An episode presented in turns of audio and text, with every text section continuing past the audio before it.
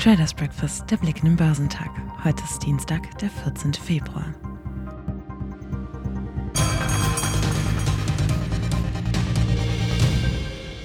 Der Fokus richtet sich nun auf die Bekanntgabe der US-Verbraucherpreise heute und der Erzeugerpreise am Donnerstag. Sie dürften die Einschätzung der US-Notenbank bestätigen, wonach eine Phase sinkender Inflationsraten begonnen hat. Die Teuerungsrate hat das Hoch längst überschritten und Fed-Chef Powell ist davon überzeugt, dass in den USA der disinflationäre Trend begonnen hat und es in diesem Jahr zu einem deutlichen Inflationsrückgang kommen wird, sagten die Experten von Helaba. Die asiatisch-pazifischen Märkte wurden am Dienstag gemischt gehandelt. Der Nikkei stieg um 0,6 Prozent. Der südkoreanische Kospi schloss um 0,5 Prozent. In Australien stieg der S&P ASX 200 um 0,2 Prozent. Der Hang Seng Index gab frühere Gewinne wieder ab und handelte 0,3 Prozent niedriger. Auf dem chinesischen Festland kletterte der Shanghai Composite geringfügig, während der Shenzhen Component um 0,5 Prozent fiel. Die US-Börsen sind am Montag mit viel Rückenwind in die Woche gestartet. Wie es hieß, positionierten sich die Anleger wieder mutiger für die Inflationsdaten aus den USA, die heute erwartet werden. Diese gelten als das wichtigste Börsenereignis dieser Woche und als maßgeblich für den geldpolitischen Spielraum der US-Notenbank Fed. Es wird damit gerechnet, dass die Teuerung weiter zurückgegangen ist. Mit einem Anstieg von 1,1 Prozent auf 34.246 Punkte ging der Wall Street Index Dow Jones Jones Industrial fast auf seinem Tageshoch aus dem Handel.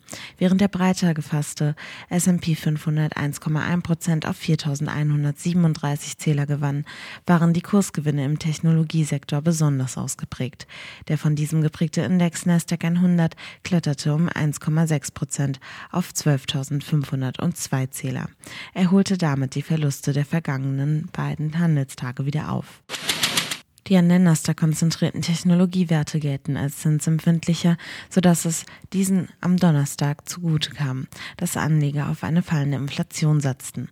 Unter den großen Tech-Werten waren die Papiere von Amazon, Apple und Netflix mit Anstiegen zwischen 1,8 und 3,2 Prozent. Dem schlossen sich auch die Microsoft-Aktien an, die an der Dauspitze um 3,1 Prozent zulegten.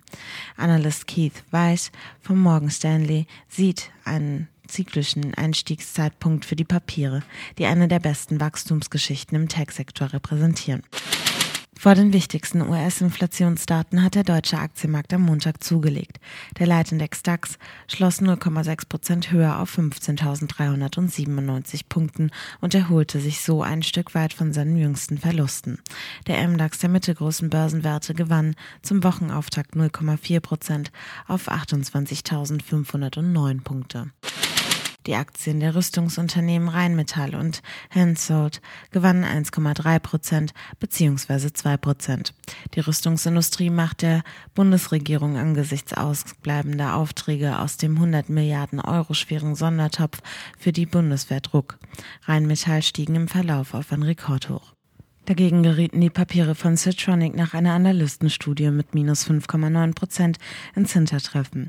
Die Privatbank Bärenberg hatte die Titel des Waferherstellers von Buy auf Hold abgestuft.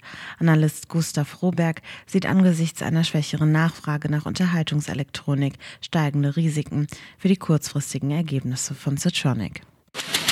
In den USA werden die Verbraucherpreise gemeldet. In Europa wird der BIP des vierten Quartals veröffentlicht. Geschäftszahlen kommen von Tyson Group, Norma Group, Marriott International und Airbnb.